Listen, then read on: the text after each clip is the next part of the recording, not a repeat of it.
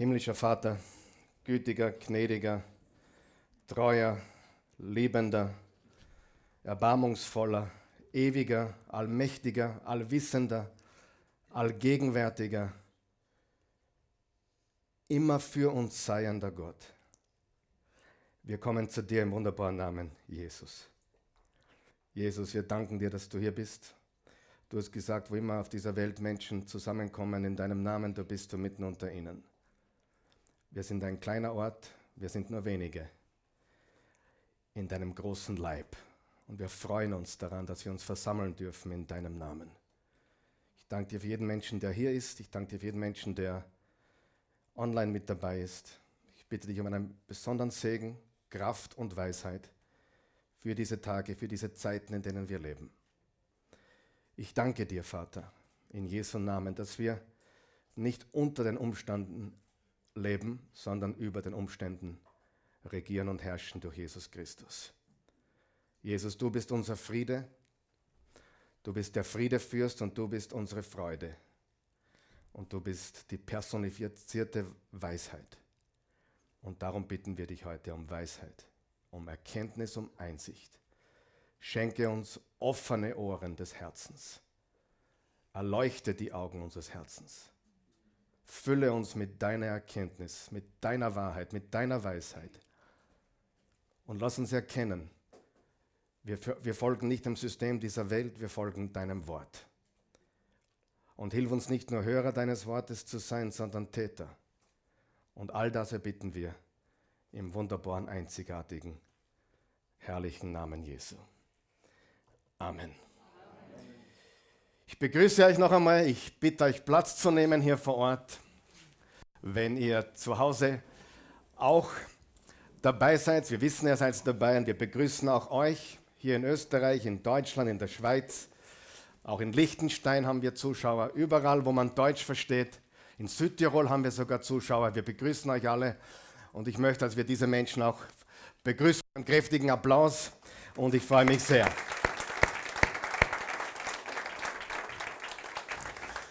Ja, wir haben letzten Sonntag eine neue Serie von Botschaften gestartet mit dem Titel Du wirst so froh sein. Wer ist froh, dass er die erste Botschaft schon gehört hat? Wer ist froh, dass er heute da ist? Okay, die meisten von euch, ich freue mich. Einige immer noch äh, gezwungen worden herzukommen. Aber ich bin froh, dass ich da bin. Und ich hoffe, du wirst froh sein. Ich bin sicher, dass du froh sein wirst, wenn du deine Ohren spitzt, dass du die heutige Botschaft gehört hast, nachdem sie vorbei ist. Du wirst so froh sein. Weisheit für Zeiten wie diese. Und wir haben letzte Woche einen ganz wichtigen Punkt gemacht und auch der Titel der Botschaft hat gelautet, alles hängt zusammen. Das Leben, alles, was wir tun, was wir heute tun, wird morgen sichtbar. Das eine führt zum anderen. Wir haben Dinge in unserem Leben, aber alles führt zusammen. Alles hängt zusammen. Und das heutige Wort oder die heutige Botschaft hat nur ein einziges Wort, hat nur vier Buchstaben, ist kein Schimpfwort, aber es ist das Wort höre. Sag einmal höre. Jesus hat immer wieder gesagt, wer Ohren hat zu hören, der höre. Wer Ohren hat zu hören, der höre. Die meisten von uns sind schwerhörig. Meine Frau sagt, ich bin ein selektiver Hörer. Mit anderen Worten, manchmal bin ich richtig taub, da sagt sie mir, ich werde zum Geburtstag einen Hörapparat kaufen. Wirklich, habe ich schon so oft gehört. Ich kann es an meinen zehn Fingern gar nicht abzählen. Und manchmal ist sie überrascht, was ich alles überhöre oder was ich mitbekomme. Also so ganz dumm bin ich ja auch nicht. Aber die Wahrheit ist, wir sind alle oder die meisten von uns sind alt genug, dass wir entweder froh sind, dass wir etwas getan haben oder nicht getan haben, oder dass wir uns wünschten, wir hätten etwas nicht getan oder hätten etwas getan. Wir haben eines gelernt im Leben. Irgendwann kommen wir drauf, das Leben hängt zusammen. Alles hängt zusammen. Ja? Du kannst nicht sagen, ja, ich spezialisiere mich nur auf mein öffentliches Leben, mein Privatleben geht niemand was an. Das ist einer der größten Trugschlüsse des Lebens. Das fällt einem Menschen immer wieder auf den Kopf. Wir haben genügend Politiker, die das beweisen. Wir haben genügend Politiker, deren Karriere vorbei ist, weil sie privaten Mist gebaut haben und geglaubt haben, das ist Privatsache. Aber das ist nicht Privatsache. Das Leben hängt zusammen. Und die Entscheidungen und die Gewohnheiten, die wir haben, die Entscheidungen, die wir treffen und die Gewohnheiten, die wir formen, haben einen gewaltigen Impact auf morgen, gewaltige Auswirkungen. Ich habe mal gehört, zuerst formen wir unsere Gewohnheiten und dann formen unsere Gewohnheiten uns. Und das ist so wichtig. Du bist das Produkt von dem, was du gedacht hast, gesprochen hast, immer wieder getan hast, das zur Gewohnheit geworden ist und das deinen Charakter geformt hat. Wir haben auch gesagt, Weisheit, die Definition, die wir verwenden in dieser Serie, Einsichten, die auf der Erkenntnis beruhen, dass alles im Leben miteinander verbunden ist, alles miteinander verknüpft ist. Wir haben auch gesagt, kurze Wiederholung, tausche nicht das, was du am meisten willst, was du ultimativ willst, für das, was du momentan, jetzt, im Augenblick willst. Wer hat schon gemerkt, unsere Appetite im Leben haben nicht nur mit Essen zu tun. Und unsere Appetite zu managen, unsere Appetite zu kontrollieren, ist eines der wichtigsten Schlüssel zu einem siegreichen Leben. Ein Mensch, der diese Selbstbeherrschung nicht hat, übrigens eine der Früchte des Geistes, Liebe, Freude, Frieden, Geduld, Sanftmut, Güte, Selbstbeherrschung. Sagen wir gemeinsam, Selbstbeherrschung. Das ist eines der ganz wichtigen Dinge des Lebens. Ich sage gerne auch Appetite dazu oder Appetitmanagement. Aber tausche nicht das, was du am meisten willst, ultimativ willst, für das, was du momentan im Augenblick willst, was dein Leben zerstören kann und nicht nur deines, auch die, die dich lieben und die auf dich aufschauen. Und fürchte dich mehr davor, falsch zu liegen, als zuzugeben, dass du falsch liegst. Die meisten Menschen wollen nicht zugeben, dass sie falsch liegen. Aber wenn sie zugeben würden, dass sie falsch liegen, dann legen sie nicht mehr falsch. Dann kannst du eine Party schmeißen. Ich bin 25 Jahre falsch gelegen, jetzt liege ich nicht mehr falsch. Ich gebe es zu. Super, Partytime. Dem, was wir am meisten bereuen, dem, was wir am meisten bereuen. Und Freunde, wir haben das alle. Jeder von uns hat sowas, oder? Das, was wir am meisten bereuen, oder dem, was wir am meisten bereuen, geht meist eine Reihe von unweiser Entscheidungen voraus. Und das Interessante ist, es fängt ja nicht groß an. Es, meistens ist es sehr schleichend. Es schleicht sich in unser Leben ein. Wir driften ab. Ist jemand schon mal abgedriftet? Ich habe diese Woche jemandem erzählt, wer weiß, wo Karl Michael wäre, hätte er die Oase Church nicht. Du sagst, ja, ich bin auch froh, dass ich sie habe. Das freut mich. Und wer von euch weiß, wenn man so einen wöchentlichen Termin hat, das hält dann ein bisschen auf Linie. Richtig? Wer weiß, was ich für komische Gedanken hätte, hätte ich nicht Mittwoch, Sonntag, Mittwoch, Sonntag, Mittwoch, Sonntag. Diese Gewohnheit des Lebens im Wort Gottes hält mich zusammen. Auch meine Familie hält mich zusammen. Und wir brauchen Gottesdienst. Neulich sagte jemand zu mir, naja, äh, online alleine reicht. Wenn du uns online zuschaust und keine Möglichkeit hast zu einer, einer guten Gemeinde der Kirche, ist das der beste Weg. Aber wenn du Zugang zu einer Gemeinde hast, wo du dich mit warmen Körpern versammeln kannst, ist das das Allerbeste. Amen. Ver verpasst nicht die Versammlungen. Es ist so entscheidend wichtig. Das ist extrem wichtig. Und Weisheit führt, schützt, bewahrt und bevollmächtigt uns. Diese göttliche Weisheit. Und die Weisheit für heute ist ein Wort. Wie lautet das Wort? Höre. Ich habe in der Schule, glaube ich, immer wieder gehört, Carly, Wer nicht hören will, muss fühlen.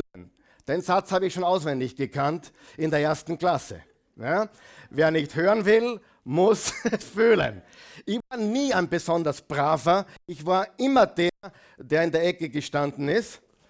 Aber ich hatte auch die Einstellung dazu. Für mich war ganz klar, Frau Lehrerin, ich stehe äußerlich in der Ecke, aber innerlich sitze ich noch immer.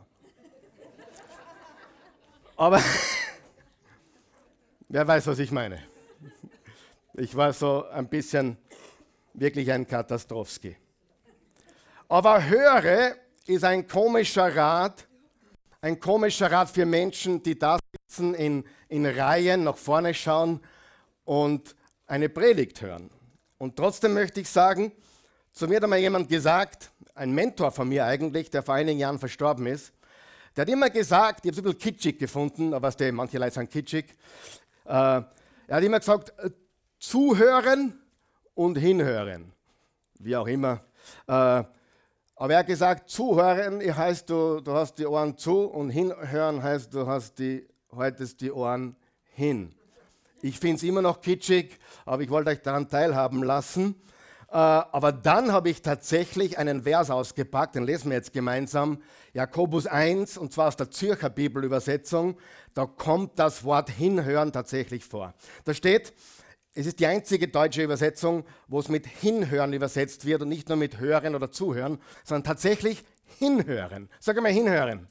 Hinhören. Und hinhören ist nicht hören oder zuhören oder überhören. Hinhören ist was ganz was anderes, wie einfach nur etwas zu hören. Und da steht in Jakobus 1, ihr wisst es doch, meine geliebten Brüder und Schwestern, jeder Mensch soll schnell sein im wie?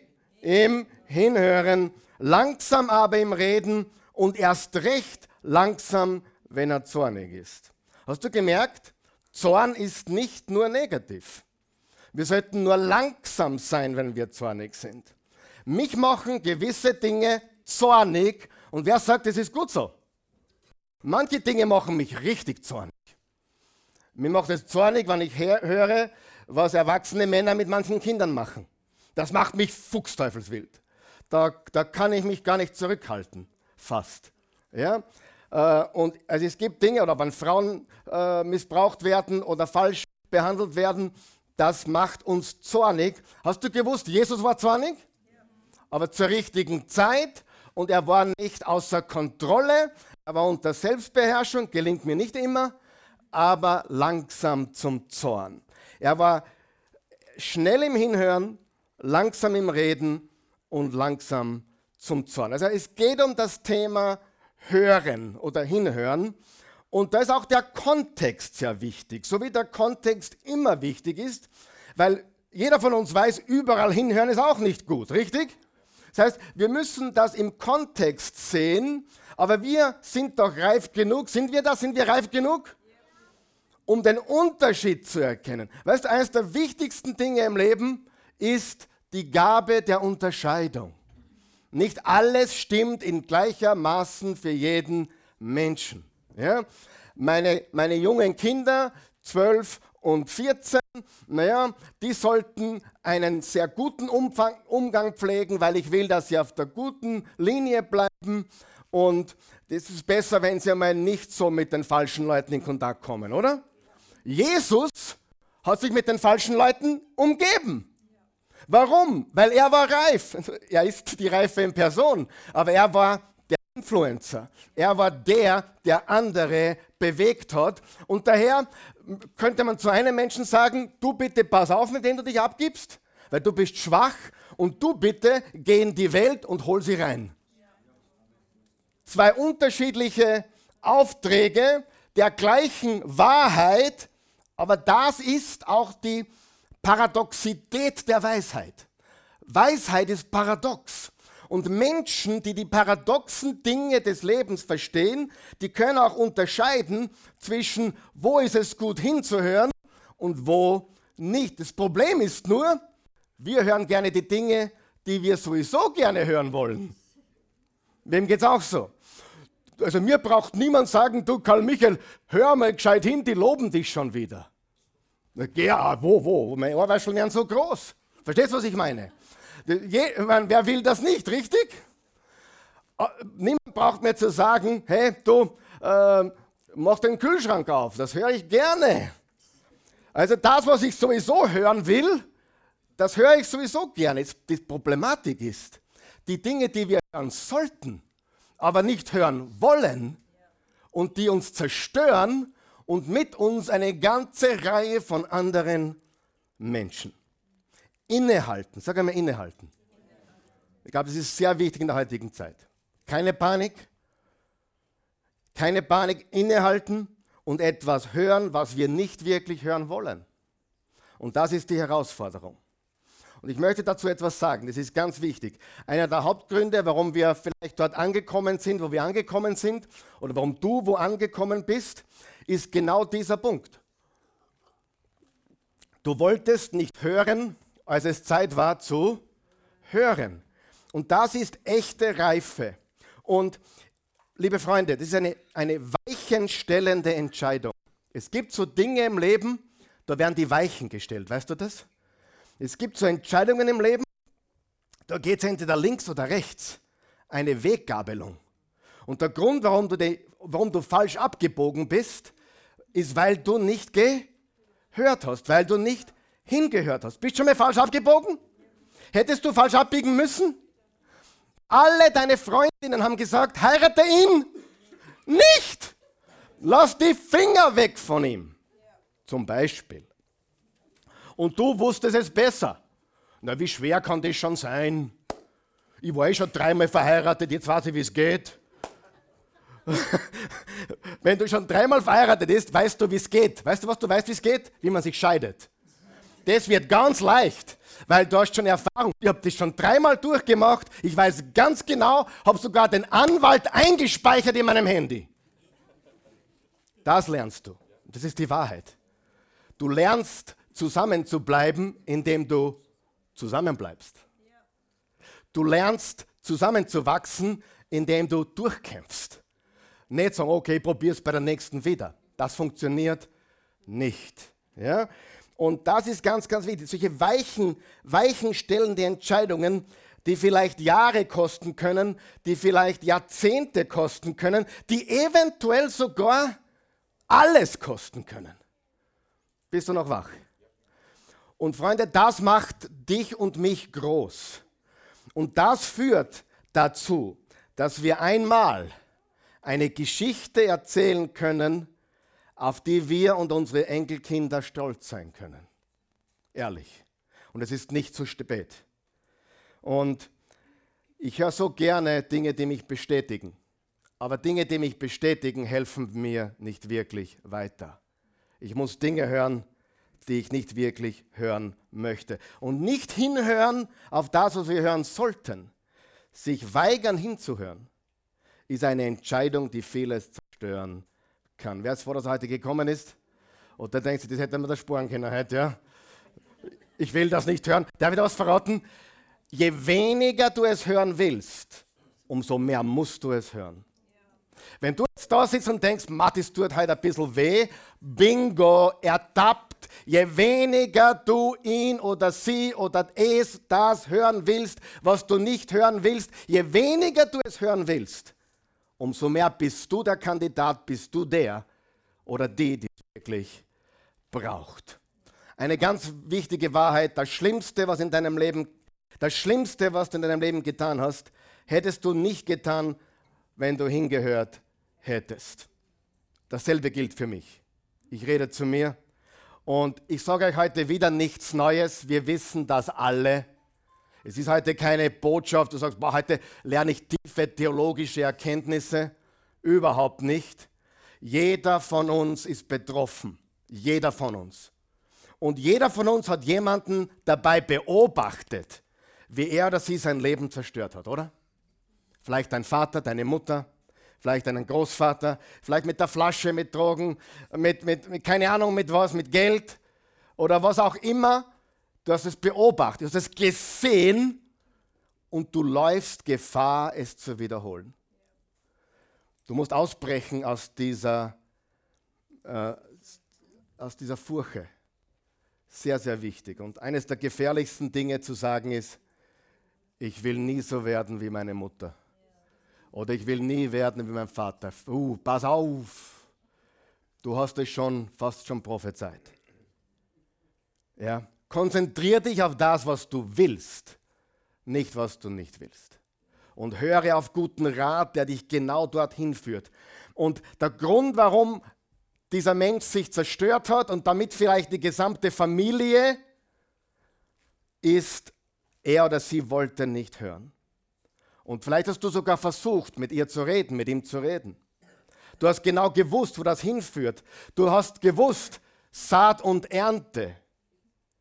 Du hast gesagt, vielleicht mach das nicht und trotzdem hat er oder sie es gemacht. Wer weiß, von außen betrachtet ist es kristallklar. Ich sehe es bei dir und du siehst es bei mir. Nur im Spiegel sehen wir es nicht. Ist das nicht die Wahrheit?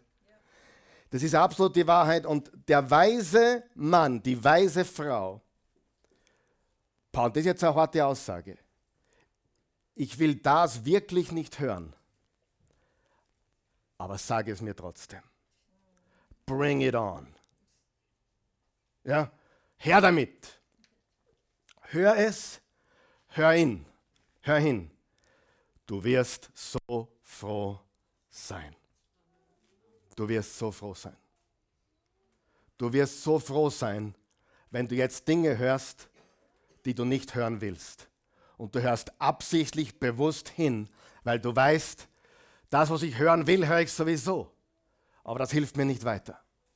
Das ist extrem wichtig. Wenn du dich dabei ertappst, ich will es nicht mehr hören, das brauche ich nicht hören, das ist mein Leben, it's my life, lasst mich in Ruhe, das ist die Zeit, auf die Bremse zu steigen, nicht aufs Gas. Sehr wichtig. Wenn dich jemand liebt, wenn jemand wirklich das Beste für dich will, höre. Höre, und jetzt kommt der nächste wichtige Punkt, liebe Freunde, seid ihr wach? Höre, wir hören hin und achte auf dein Herz. Im Sprüche 4, Vers 23 sagt König Salomo, mehr als alles andere behüte dein Herz. Denn von ihm geht das Leben aus. Mit anderen Worten, liebe Freunde, nichts ist wichtiger als der Zustand deines Herzens. Dein Herz ist die Weiche, die dein Leben in die Richtung führt, wo es geht. Und mir ist egal, wo du gewesen bist, ist auch egal, wo du jetzt bist. Ich wurde mal gefragt, was ist bei Gott das Entscheidende? Das, was ich getan habe? Nein. Das Entscheidende für Gott ist, die Richtung, sag einmal Richtung. Die Richtung, die Richtung, die Richtung, die du ab jetzt gehst. Gott ist nicht interessiert, dir Schuldgefühle zu geben für deine Vergangenheit. Er will sie dir aufzeigen, er will dich zur Buße führen, zur Umkehr führen. Aber sein Ziel ist, dass du die Richtung änderst.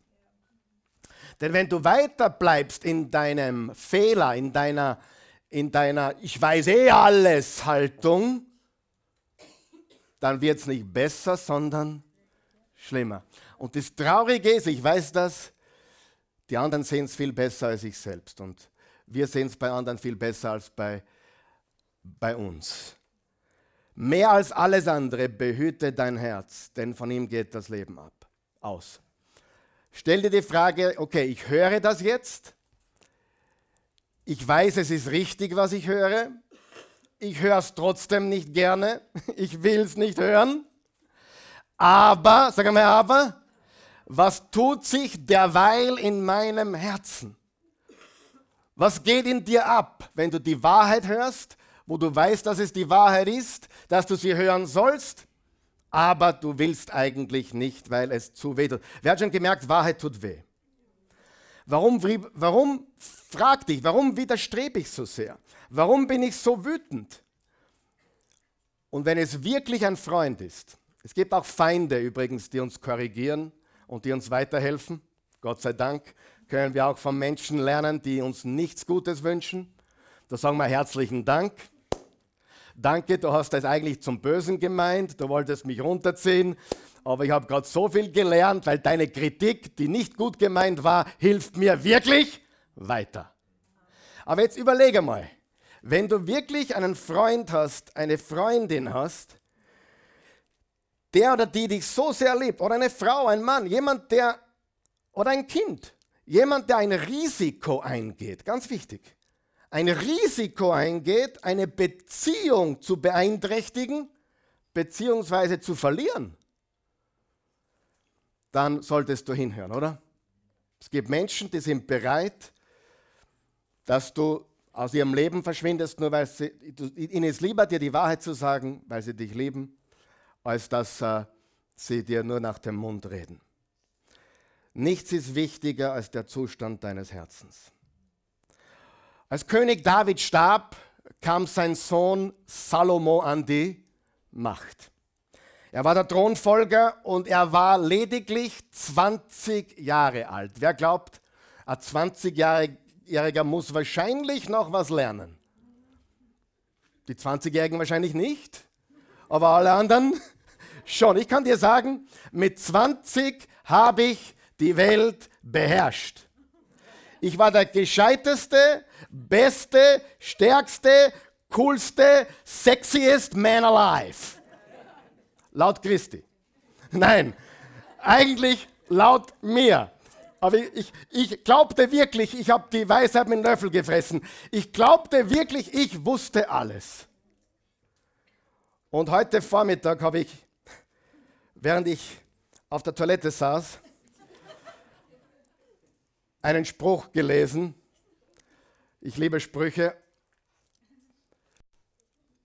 das, was du lernst, das ist der Spruch jetzt von John Wooden. Das war einer der besten, erfolgreichsten Basketball-Coaches aller Zeiten, mit 99 gestorben. Er hat gesagt, das, was du lernst, nachdem du schon alles weißt, ist das wirklich Wichtige. Und je mehr wir lernen, je mehr wir wissen, je mehr ich das Wort studiere, umso mehr komme ich drauf, ich weiß nichts. Ehrlich, ich sage jetzt die Wahrheit. Ich habe noch nie die Bibel studiert wie jetzt, noch nie in meinem ganzen Leben. Und ich kriege zeitweise Depressionen, weil ich drauf komme, ich weiß nichts. Ich weiß so wenig und ich unterhalte mich mit gescheiteren Leuten und komme drauf, ich weiß so wenig. Natürlich habe ich große Freude am Bibelstudium. Bitte jetzt mich nicht falsch zitieren. Karl Michael hat Depressionen jede Woche beim Bibellesen. Das, das wollen wir nicht propagieren, oder? Hey, ich erinnere uns an ein Wort, das heißt Kontext, ja? Kontext.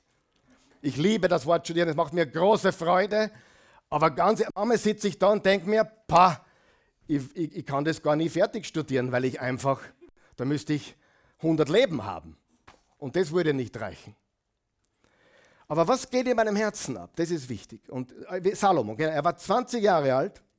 Salomo Salomo war klug und weise genug. Er war klug und weise genug, um mit 20, bitte sehr, zu erkennen, dass er das Zeug zum König nicht hatte. Er war weise genug zu erkennen und demütig genug zuzugeben, dass er nicht wusste, was er tat, dass er Hilfe brauchte. Wer würde sich so einen Politiker wünschen in unserem Land? Einen Kanzler, einen Präsidenten, der sagt, hey, ich muss anerkennen, ich habe ein paar Fehler gemacht, ich weiß nicht alles. Und ehrlich gesagt,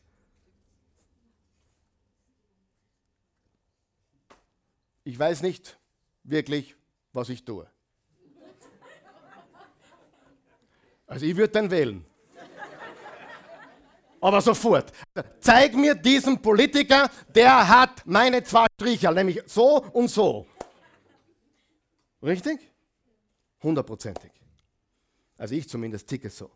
Und dieser Salomo mit 20 Thronfolger, Papa ist gestorben, er war weise genug zu erkennen und demütig genug zuzugeben, dass er nicht wusste, was er tat, dass er Hilfe brauchte. Das ist ein goldenes Herz. Und Salomo betet. Das sollten wir auch tun, wenn wir Entscheidungen zu treffen haben, wenn wir eine Weichensituation haben, wenn wir eine Gabelung haben, wenn wir links, rechts, gerade, keine Ahnung, und er betet. Und im 1. Könige 3 erscheint ihm der Herr sogar, weil er sein Herz kennt und sagt folgendes. Im 1. Könige 3, Vers 5 bis 7, auf deiner Outline oder im Bildschirm drinnen, bitte sehr. In Gibeon erschien der Herr dem Salomo. nachts im Traum und Gott sprach, er bitte, was ich dir geben soll. Mit anderen Worten, er gibt ihm hier einen Blankoscheck. Bitte mich um was du willst. Ich meine, was würden den meisten 20-Jährigen da einfallen? Ich hätte gerne einen Lamborghini. Ich hätte gerne einen, keine Ahnung, die schönste Frau von Mexiko. Wer, wer, kennt auch Speedy Gonzales noch? Die schnellste Maus von Mexiko. Die, die, ja, kein Witz jetzt. Im dritten Gymnasium, bevor ich in die Hauptschule wechselte, aus welchen Gründen will ich nicht sagen, äh, da war ein junger Mann in der Klasse, die Lehrerin hat ihn so fesch gefunden und hat zu ihm gesagt, der schönste Mann von Mexiko. Keine Ahnung, das ist immer hängen geblieben. Was hat das mit der Predigt zu tun? Gar nichts. Aber er sagt, bitte mich, was du willst. Da sagte Salomo, 20 Jahre, du hast deinem Diener David, interessant, wie er seinen Vater hier nennt, Diener, der Diener Gottes, David, meinem Vater große Barmherzigkeit erwiesen, denn dir zugewandt in Treue und Gerechtigkeit, also David war ein treuer und gerechter Mann, mit aufrichtigem Herzen, also wiederum wird in mir attestiert David ein Mann nach dem Herzen Gottes. Was ist das Wichtigste im Leben? Der Zustand unseres Herzens. Hat er vor dir gelebt und hast ihm diese große Barmherzigkeit bewahrt und ihm einen Sohn gegeben, der auf seinem Thron sitzt, wie es am heutigen Tag der Fall ist. Und nun Herr, jetzt kommt die Bitte. Nun Herr, nun Herr, mein Gott, ich kriege eine Gänsehaut, 20 Jahre. Und nun Herr, mein Gott, hast du deinen Diener anstelle Davids, meines Vaters, zum König gemacht. Weißt du, wie weise das ist, was da steht? Er sagt nicht, mein Vater hat mich zum König gemacht, die Menschen haben mich zum König gemacht. Er erkennt die Wahrheit. Du Gott hast mich eingesetzt. Das kann ich auch sagen, oder? Das kannst du sagen. Ich weiß, dass mich hier kein Mensch eingesetzt hat. Ich hoffe nur, dass Gott mich eingesetzt hat, richtig? Und wenn das jeder Politiker erkennen würde, was das Wort Minister überhaupt bedeutet, gib einmal ein in Google Translate Minister. Was aus der anderen Seite rauskommt? Diener.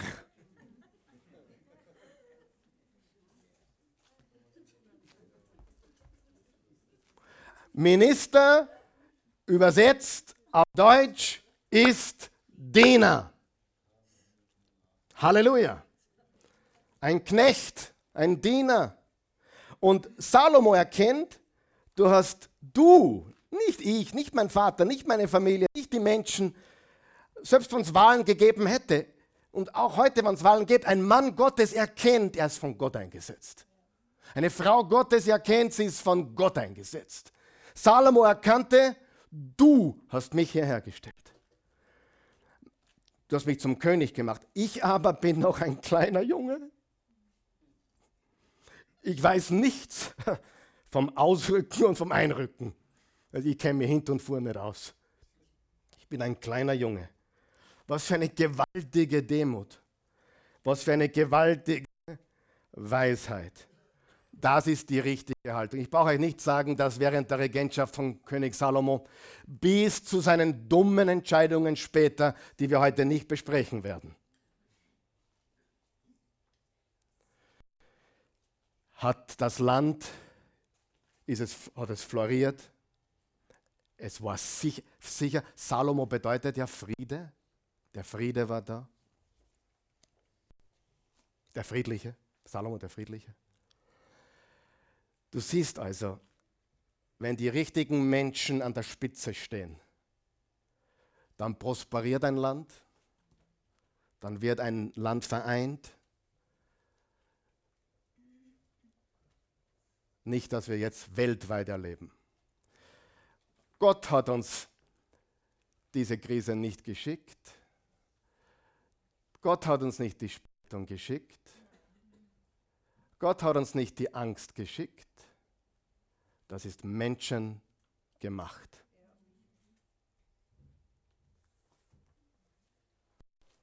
Gott hat es zugelassen. So wie er dein Plätzchen auch zulässt. Warum lässt Gott so viel Böses zu? Ja, fangen wir mal bei dir an. Hast du heute eine Zigarette geraucht? Gott hat es zugelassen. Er ist nicht dafür.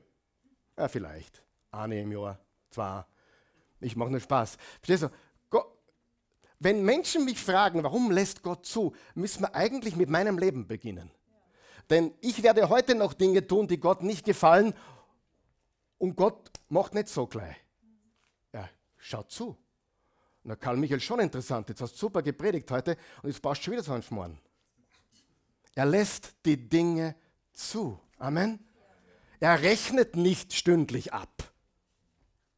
Ich meine, er ist kein, er ist kein Micromanager. Wer ist ja froh? Gott ist kein Micromanager. Da wär, da, die Welt wäre äh, Irrsinn.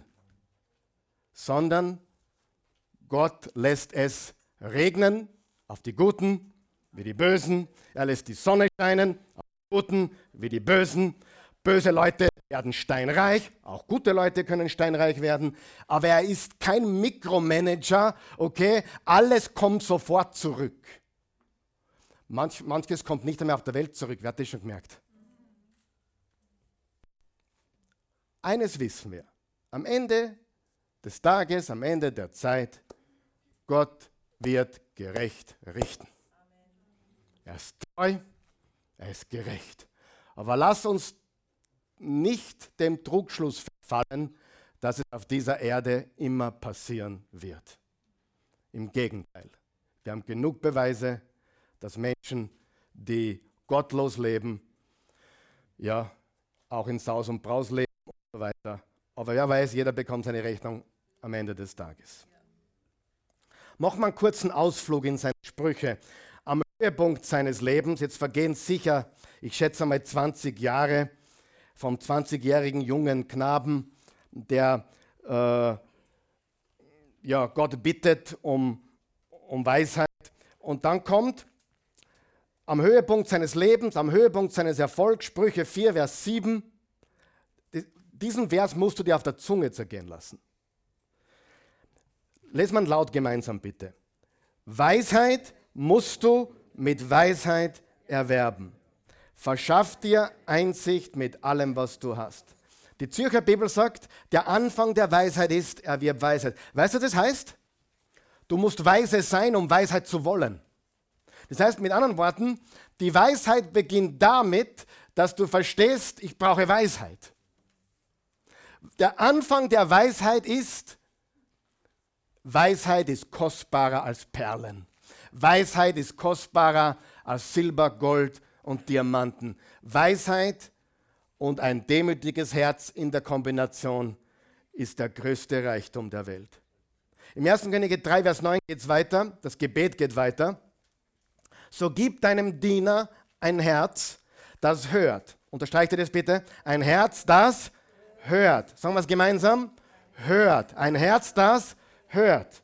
Herz, hören. Wir hören mit dem Herzen. Wir hören hin mit dem Herzen. Damit er seinem Volk Recht verschaffen und unterscheiden kann zwischen Gut und Böse. Denn wer könnte einem Volk, das so gewaltig ist, Recht verschaffen? Und zwei Kapitel später haben wir das Ergebnis. Im Kapitel 5 im 1. Könige, Verse 9 bis 10. Und Gott gab Salomo, wer gab es ihm?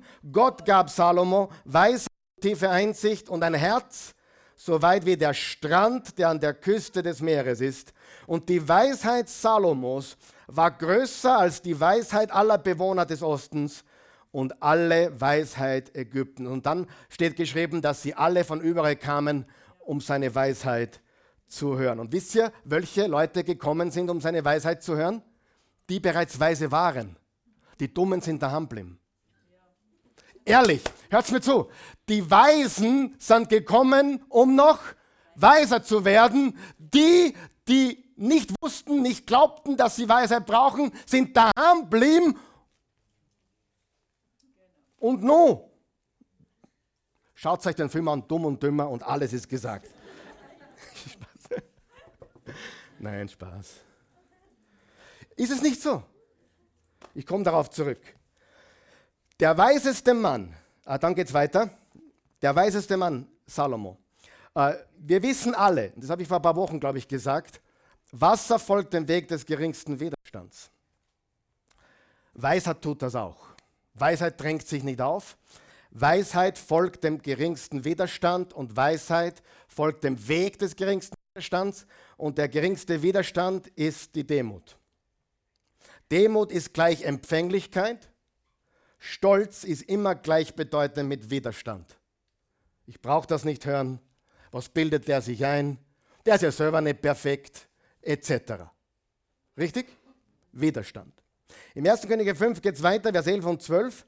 Und er war weiser als alle Menschen und er dichtete 3000 Sprüche und von ihm gab es 1005 Lieder. Der weiseste Mann, der, der andere am wenigsten um Weisheit hätte bitten müssen, der ja schon weise war. Der weiseste von allen, der nicht danach fragen müsste, der nicht danach suchen hätte müssen, sucht und fragt nach Weisheit am allermeisten. Er schreibt mehr über, übrigens, Sprüche Salomo, 31 Kapitel. Habe ich das schon mal gesagt? 31 Tage im Monat, ein Kapitel am Tag. Das heißt, ganz einfach, Tag 1, Kapitel 1. Ja, Tag 2, Kapitel 2, ja, genau. Er schreibt in diesen, Psalm, äh, in diesen Sprüchen mehr über Demut und Ratgeber zu haben, als sonst irgendjemand in der Bibel und außerhalb der Bibel, egal wo. Er, niemand schreibt so viel wie er über Demut und Ratgeber. Lies die Sprüche. Einige Beispiele. Im Sprüche 9 steht, Vers 9, gibt dem Weisen und er wird noch weiser, belehre den Gerechten und er lernt dazu. Mit anderen Worten, der Weise liebt Korrektur. Der Weise ist immer der Lerner. Der Weise ist immer der Lerner. Der Weise ist niemals der angekommene Experte. Der Weise ist immer im Lern- und Wachstumsmodus. Der Weise sitzt nicht da mit verschränkten Armen und skeptischem Blick, sondern mit der Einstellung, ich weiß nicht alles, ich kann überall und von jedem noch was lernen. Wer glaubt, dass man das, diese, diese Eigenschaft, diese Weisheit, höre, hinhören, heute braucht? Meine Güte. Sprüche 1, Vers 5, wer weise ist, der hört darauf und vermehrt seine Kenntnisse und wer verständig ist, eignet sich weise Lebensführung an. Sie warten nicht, sie suchen die Weisheit aktiv. Die Einstellung der Weisen ist, Herr damit, auch wenn es wehtut. Und die Wahrheit kann wehtun. Aber Jesus hat gesagt, im Johannes 8, Vers 32, ihr werdet die Wahrheit erkennen und die Wahrheit wird euch frei machen. Wie weiß ich, dass ich es brauche? Habe ich das schon gesagt? Wenn wir es nicht wollen, brauchen wir es am allermeisten. Alle brauchen wir es. Und mein Widerstand, die Wahrheit zu hören, ist immer noch gleich groß wie als junger, junger Mann. Schmeckt man nicht. Und trotzdem müssen wir uns immer wieder überwinden, zu hören, was wir nicht hören wollen hinzuhören. Es könnte unser Leben retten, oder nicht? Es könnte uns vor Zerstörung bewahren. Ich kenne jetzt zur Stunde persönlich mindestens drei, vier Männer, drei sind es mindestens, die ich jetzt gerade vor Augen habe, die vor kurzer Zeit Entscheidungen getroffen haben, die nicht nur ihr Leben zerstören, sondern das Leben ihrer Familien oder ihrer, ihres Unternehmens oder ihrer Umgebung. Ich komme darauf zurück. Sprüche 12, Vers 15. Der Weg des Narren erscheint in seinen eigenen Augen recht. Der Weise aber hört auf Rat. Also der Narr ist ein Rechthaber. Der Narr ist in, in unserer Serie jetzt jemand, der das Leben so lebt, als würde es nicht zusammenhängen der sagt, ich kann da herüben machen und das hat keine Auswirkungen auf hier herüben. Das hat Jesus gelehrt mit dem Sand und mit dem Felsen, das Haus, das gebaut wurde. Das eine führt zum anderen. Und Salomo redet davon die ganze Zeit. Ich habe eine Frage an dich und mich. Bist du gerade in einer Situation oder Umstand im Leben, wo du dich zurückziehst? Du merkst es, du ziehst dich zurück, weil du nicht hören willst. Und du planst gerade etwas, das du nicht wirklich jedem erzählen willst. Du machst einen großen Fehler. Du steuerst auf etwas zu, das du bereuen wirst. Und es wird kein Zufall sein. Es kein Zufall. Für manche Menschen, ah, der hat Pech gehabt, mein Gott, na, das ist halt schief gelaufen. Ja, kann sein, aber in den meisten Fällen wissen wir, das eine hängt mit dem anderen zusammen. Verbinde die Punkte, richtig? Ganz einfach. Das steht nicht auf deiner Outline, wird auch nicht eingeblendet, aber ich gebe euch kurz einen Vier-Punkte-Plan, wenn du dein Leben zerstören willst. Erstens, ich habe eine schlechte Idee. Ich mag nicht wissen, dass sie schlecht ist, aber ich habe eine schlechte Idee. Ja. Zieh aus, lauf davon, unterschlage. Schlechte Idee. Unzählige Beispiele. Ich habe eine schlechte Idee, Punkt 1. Seid ihr wach? Wenn du dein Leben zerstören willst, hör zu. Ich habe eine schlechte Idee. Punkt 2, ganz wichtig, Punkt 2. Ich rede mit niemandem darüber. Ganz wichtig in der Gleichung. Drittens, ich will, weil ich nicht hören will, werde ich einfach tun, was ich will. Jetzt sind wir schon fast angekommen. Und drittens, irgendwann zeitverzögert natürlich, immer zeitverzögert. Du kriegst die Rechnung nicht morgen präsentiert, aber du kriegst sie. Viertens, ein Ergebnis, das du bereuen wirst. Ja oder nein? Ja, oder ja? Ja? ja? Muss ich es wiederholen oder gehen wir weiter? Na, gehen wir weiter. Und, es, und jetzt kommt was ganz Wichtiges. Wenn wir so handeln, wenn du so handelst, wenn ich so handle, bedeutet das, dass wir egoistisch sind. Warum ist egoistisch?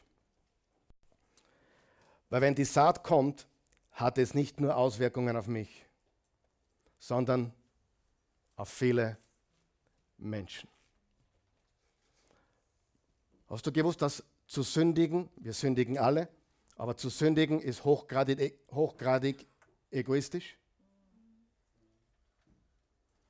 Du hast noch nie darüber nachgedacht. Leute kommen zu mir, komme ich jetzt in die Hölle, weil ich dies oder jenes getan habe? Nein! Du hast dich nicht errettet von deinen bösen Taten und du kannst dich nicht raus bösen Taten aus deiner Rettung. Das nennt man Gnade. Entweder du bist ein Kind Gottes oder du bist das nicht. Kommst nicht in die Hölle, weil du eine Sünde begehst. Du bekommst ewiges Leben, weil du Christus vertraust. Und du bleibst im ewigen Leben, weil du Christus vertraust.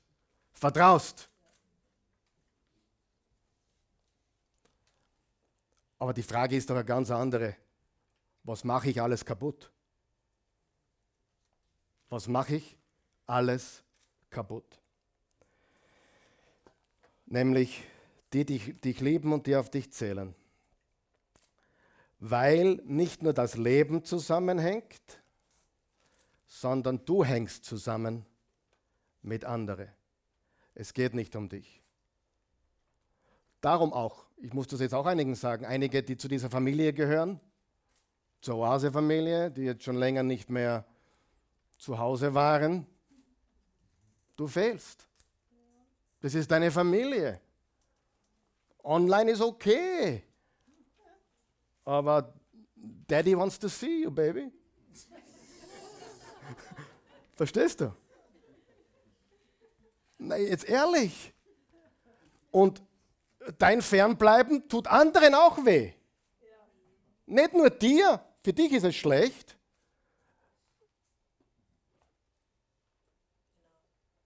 Es ist egoistisch. Sag einfach. es ist sein Leben, jeder soll tun und lassen, was er will. Und das, ist, das soll Liebe sein? Nein, lass es mich ganz klar sagen, das hat mit Liebe nichts zu tun, sondern ist purer Egoismus. Der Gedanke, jeder soll machen, was er will, ist purer Egoismus.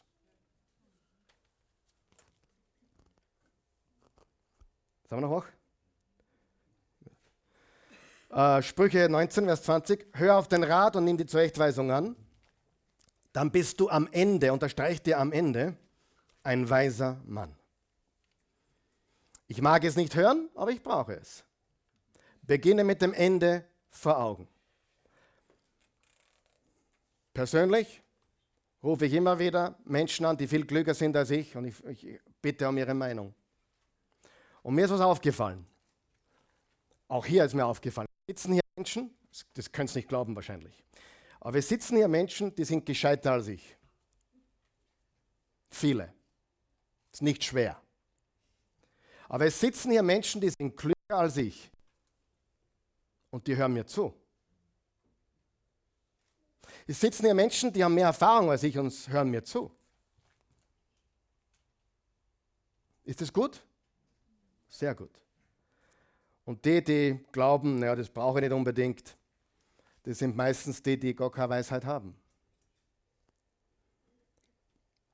Reden wir kurz über das Heiraten. Willst du heiraten? Hol dir Rat. Lass drei, vier Leute ihn einmal durchchecken.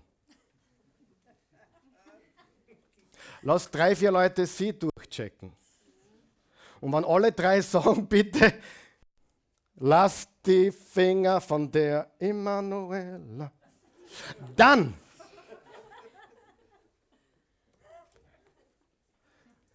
Ja. Ich habe etwa 300 Hochzeiten gemacht.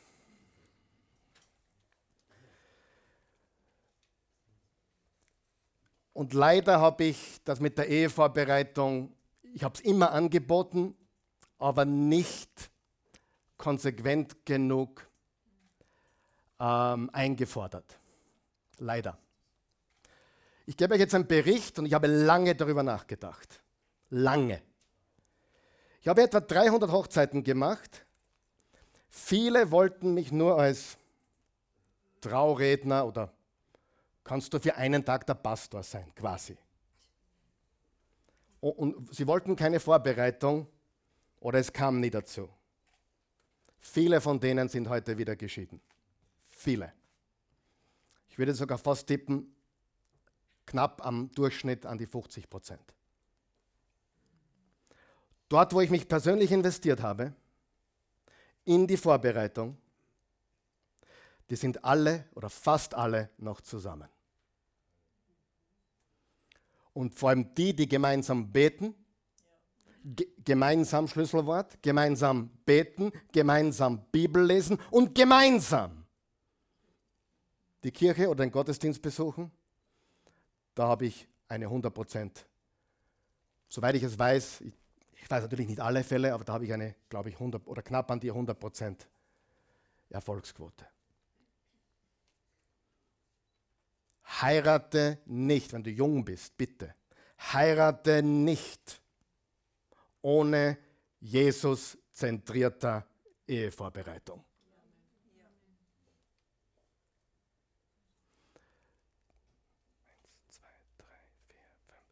Diese sechs Worte, ich sage sie noch einmal. Heirate nicht ohne Jesus-zentrierter Ehevorbereitung. Diese sechs Worte kannst du mir mit Geld nicht bezahlen. Die meisten Menschen sind tatsächlich, Entschuldigung, die Bibel, Salomo würde sagen, Narren, dass sie glauben, na Ehe, wie schwach kann das sein? Wie schwer kann das sein? Das ist eines der schwersten Dinge dieses Lebens. Nur das sagt er nicht. Du lernst rechnen, Geografie, du musst wissen, was die Hauptstadt von Uruguay ist. Das hätte ich auch noch gewusst, danke.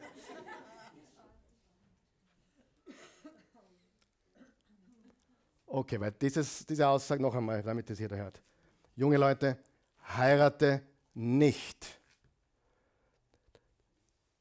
Wenn ohne Jesus zentrierte Ehevorbereitung. Jetzt sage ich noch was. Wer die Trauung macht, ist wurscht. Das kann ein atheistischer Standesbeamter sein. Völlig egal. Wenn du keine gescheite Vorbereitung hast. Du kannst den besten, heiligsten Pastor haben mit dem Heiligenschein. Und die Scheidungsrate ist genau bei 50 Prozent. Heirate nicht ohne Jesus-zentrierte Ehevorbereitung. Was kommt als nächstes? Du wirst sehr froh sein. Drei Punkte zum Abschluss. Ich tummle mich. Drei Dinge, wie wir das umsetzen ins Leben. Erstens, meide den Herkunftsdruckschluss. Was meine ich damit? Sei nicht so fokussiert auf die Herkunft der Weisheit, sondern den Inhalt der Weisheit. Was meine ich damit? Kindermund tut Wahrheit kund. Was ich damit meine ist, und das ist jetzt sehr extrem, sogar schlechte Menschen sind in der Lage, guten Rat zu geben. Ich habe zuerst gesagt, dein, Feind kann dir einen guten Rat geben. Du nicht Na, von dem, der ist jetzt viermal geschieden, von dem nehme ich nichts an. Oder der ist pleite, von dem nehme ich nichts an. Hey, wenn jemand viermal geschieden ist und zumindest was gelernt hat, dann kann er wahrscheinlich auch einen guten Rat geben. Hör auf, nur anzunehmen von Menschen, die gescheiter sind wie du, die besser sind wie du. Wenn es dein elfjähriger Bur ist und er sagt dir die Wahrheit ins Gesicht, dann sag Halleluja. Richtig? Natürlich, als Christen verstehen wir, alle Wahrheit, alle Weisheit kommt von einer Quelle, die ist Gott. Aber manchmal kommt sie aus dem Mund von Menschen, die nicht wissen, was sie sagen. Aber die Weisheit ist dieselbe. Meide den Herkunft-Druckschluss. Zweitens, glaube nicht, uh, das ist jetzt ganz wichtig, Männer, Männer, das ist jetzt Männersache. Glaubt nicht, glaube nicht, dass Kompetenz in einem Bereich dich kompetent in allen anderen Bereichen macht. Das ist ein ganz ein großes Problem, weil Erfolg ist berauschend. Jemand, der finanziell auf der Erfolgswelle schwimmt, glaubt, er kann alles. Und ich sage dir etwas, es gibt Menschen, die sind finanziell so erfolgreich geworden, echte Self-Made Women oder Self-Made Men, aber die Beziehungen kriegen sie nicht hin. Weißt du warum? Weil das zwei verschiedene Werkzeuge sind, die man dazu braucht. Versteht ihr, was ich sage? Nur das Problem ist, ich habe mit so vielen geredet und ich habe so oft beobachtet, jemand ist erfolgreich und er glaubt, er ist unbesiegbar. Und er ist erfolgreich als Manager, dieser erfolgreicher Mann und Vater. Mm -mm. Erfolg ist berauschend. Erfolg ist eine Droge. Und du glaubst, na ja, ich habe drei Unternehmen gegründet, bin super erfolgreich. Jetzt gründe ich eine Familie und mache sie noch erfolgreicher. Nur weil du in einem super bist, heißt das nicht, dass du in anderen Dingen gut bist, richtig? Je erfolgreicher wir in einem Bereich sind, umso schlauer denken wir, dass wir überall sind. Zum Beispiel, ich war einmal ein Kind. Ich weiß, wie man Kinder erzieht. Ja, ich wurde einmal operiert. Darf ich dich operieren? Versteht ihr? Nur Erfolg macht blind. Erfolg ist eine Droge. Erfolg ist berauschend. Erfolg tendiert zum Abheben. Und dann ist man nicht mehr empfänglich für Weisheit von anderen Bereichen. Ich bin politisch eine Niete und ich bin theologisch auf einem guten Weg. Drum meine Dinge sind theologisch beurteilt, biblisch beurteilt, Reich Gottes zentriert und nicht politisch oder parteizentriert. Da habe ich mich nie richtig ausgekannt. Es interessiert mich immer mehr in letzter Zeit, letzten drei Jahre zufälligerweise. Jetzt ist jeder Profipolitiker. Ich glaube, jeder sitzt heute neben einem Experten. Und drittens, und damit schließe ich ab, verwechsle nicht Erfahrung mit Weisheit. Erfahrung hat nichts mit Weisheit zu tun, sollte. Äh, Erfahrungen machen dich nicht weiser, evaluierte Erfahrungen machen dich weiser. Du musst, wenn du, wenn du scheiterst, wenn du versagst, musst du eine Autopsie machen. Du musst dieses Versagen, dieses Scheitern auseinandernehmen. Versteht ihr? Eine Autopsie. Warum? Weil sonst wiederholen wir das Gleiche wieder und wieder und wieder. Jemand hat zu mir gesagt, ich bin nicht vor gestern. Was meine Antwort war? Das sehe ich, du bist schon alt. Na, es ist ja klar, es macht dich ja nur älter. Bei allem Respekt zu den älteren Menschen, das kommt jetzt von den jungen Menschen, mit, bei allem Respekt, Alter macht dich nicht weise. Sollte, und oft ist es so, aber nicht notwendigerweise, sondern Weisheit kommt vom Scheitern, von Erfahrungen, die man auch evaluiert und so weiter. Und das ist jetzt ermutigend an uns alle. Pass auf, wenn du dich selber denken oder sagen hörst, ich weiß es eh, ich weiß, ich weiß, ich weiß. Wollen wir hinhören lernen? Ja. Wer möchte mit mir gemeinsam hinhören lernen? Ja. Auch wenn es richtig wehtut. Ja. Ich habe schon einige Schläge abbekommen in meinem Leben.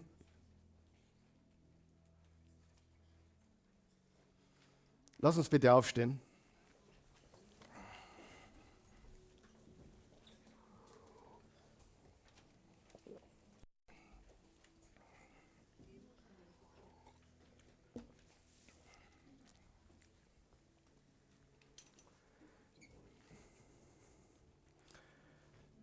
Vater im Himmel, gütiger, gnädiger, treuer, mächtiger Gott. Danke. Danke, dass wir heute wachsen und lernen dürfen, dass wir gemeinsam uns vor dir demütigen dürfen. Es ist wirklich ein schweres Thema, schwer für uns alle, unbequem, unkomfortabel, die Wahrheit zu hören. Aber du bist der Meisterchirurg. Wenn du an uns operierst, wenn du uns die Wahrheit gibst, dann ist es zu unserem Besten. Die Wahrheit tut weh, aber sie macht uns frei. Wir danken dir dafür.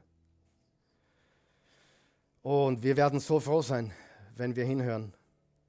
Wir werden so froh sein in 10, 20, in 5 Jahren, zwei Jahren, oder noch früher oder noch später. Wir werden so froh sein, dass wir hingehört haben. Ich danke dir von ganzem Herzen für jeden Menschen hier, jeden Menschen am Bildschirm. Ich danke dir von ganzem Herzen, dass du ein gnädiger, treuer Gott bist. Du bist gnädig. Diese Botschaft soll nicht als Vorwurf sein, sondern als, als, als, als Erbauung, als Ermutigung.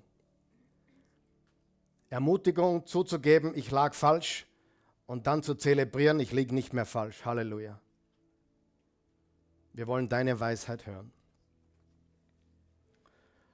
Und übrigens auch das Evangelium muss man hören. Paulus hat gesagt, der Glaube kommt vom Hören des Wortes Gottes. Und in letzter Zeit fällt mir auch auf, ich rede mit Menschen, über das Evangelium und die glauben, das Evangelium schon zu kennen. Und sie kennen es nicht. Aber sie glauben es zu kennen. Sie haben es nie, anscheinend nie gehört oder nie verstanden. Das Evangelium ist ganz klar im Johannes 3,16 abgedruckt. So sehr hat Gott die Welt geliebt, dass er einen einzigen Sohn gab, dass jeder, der an ihn glaubt, nicht verloren geht, sondern ein ewiges Leben hat. Hat nichts mit deinen Werken zu tun. Hat mit deiner Hingabe zu tun, hat mit deinem Glauben zu tun, hat mit deinem Ja zu tun. Ja, ich will. Ich will dir vertrauen und ich will dir glauben.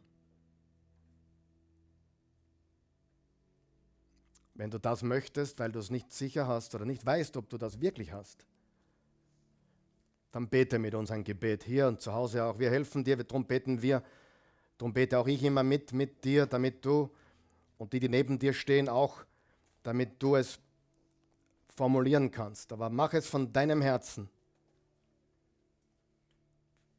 Guter Gott, ich komme zu dir, wie ich bin. Ich bin ein Sünder. Ich brauche einen Retter. Du bist der einzige Jesus, der dafür in Frage kommt. Du bist deshalb der Einzige, qualifiziert, weil du Gott bist. Du wurdest Mensch, hast unter uns gelebt, ohne ein einziges Mal zu sündigen. Und du gingst freiwillig ans Kreuz. Die Strafe, die wir verdient hätten, die ich verdient hätte, für meine Schuld, die hast du getragen. Du wurdest mein Stellvertreter. Du bist das Opferlamm, das hinwegnimmt die Sünde der Welt. Nimm jetzt meine Sünden weg wirf sie ins Meer des Vergessens. Bring sie weg von mir, so weit der Osten vom Westen ist. Unendlich weit. Und du willst dich nicht mehr erinnern. Du vergisst meine Schuld. Sie ist getilgt. Durch Jesus. Dein Blut wäscht mich rein. Ich bekenne dich, mein Herr und mein Gott. Jesus, komm in mein Leben. Ich gebe dir meins. Ich empfange deins. In Jesu Namen. Amen. Wenn du das gebetet hast oder in deinen Worten dasselbe formuliert hast, bist du ein Kind Gottes geworden. Der Glaube rettet dich. Hört mir ganz gut zu. Einige religiös Verbohrte müssen das bitte hören. Ich meine das mit Respekt. Der Glaube rettet uns nicht eine bestimmte Kirche, eine bestimmte Tat oder die Taufe oder die Kommunion. So gut diese Dinge sind, nicht das Bibellesen, nicht der Kirchengang, alles wichtige Dinge, damit wir stark bleiben können, aber der Glaube rettet uns. Und wenn der echt ist, verlierst du ihn nicht. Auch wenn du daneben haust. Wenn du daneben haust, sofort zurück umkehren, Vergebung empfangen und festhalten an dem, was du glaubst. Wenn es eine Sünde gäbe, die mich wieder von Jesus trennen könnte, dann würde ich bis zu meinem Lebensende warten. Weil da kann ich am Sterbebett werde ich nicht mehr sündigen wahrscheinlich. Aber denk einmal logisch mit. Wenn ich Gefahr laufen würde, durch eine Lüge oder irgendwas wieder mein Heil zu verlieren. Wäre total unlogisch. Dann würde ich warten, bis ich sterbe. Hoffentlich kriege ich das dann noch mit. Aber ich würde warten, bis ich mit dem Sündigen fertig bin und dann um Vergebung bitten. Es macht keinen Sinn. Er ist für alle unsere Sünden gestorben. Vergangenheit, Gegenwart, Zukunft. Und genau deswegen will ich ihm folgen mehr als je zuvor, weil er so viel getan hat, will ich für ihn leben. Nicht, was darf ich machen, damit ich ja davon komme. Das ist ein Angstleben. Das ist ein religiöses Leben. Lebe in Freiheit und Liebe zu Jesus und die Liebe spornt uns an zu Gutem. Die Liebe spornt uns an zu Heiligkeit, zu Gerechtigkeit. Amen. Der Glaube rettet dich. Nicht, ich bin drin, ich bin draußen, ich bin drin, ich bin draußen. Das ist Schizophrenität. Gibt es das Wort überhaupt? Keine Ahnung. Das ist, der, Jesus hat alles getan, Amen. Bevor der Eugen kommt, ich bin gleich fertig, beten wir noch für uns alle, die wir diese Botschaft des Hörens persönlich auch anwenden möchten. Vater im Himmel, danke für deine Liebe, deine Treue, dass du mich nicht aufgibst. Vergib mir, wenn ich widerspenstig war, rebellisch, mich geweigert habe, zu hören, hinzuhören die Wahrheit anzunehmen, weiter in meinem Irrtum zu leben. Öffne mir die Augen und hilf mir zu hören. Ich will weise sein, ich will demütig sein, ich will dir dienen von ganzem Herzen. In Jesu Namen. Amen. Wir setzen diese Botschaft fort nächste Woche mit Du wirst so froh sein, Teil 3. Höre hin, du wirst so froh sein.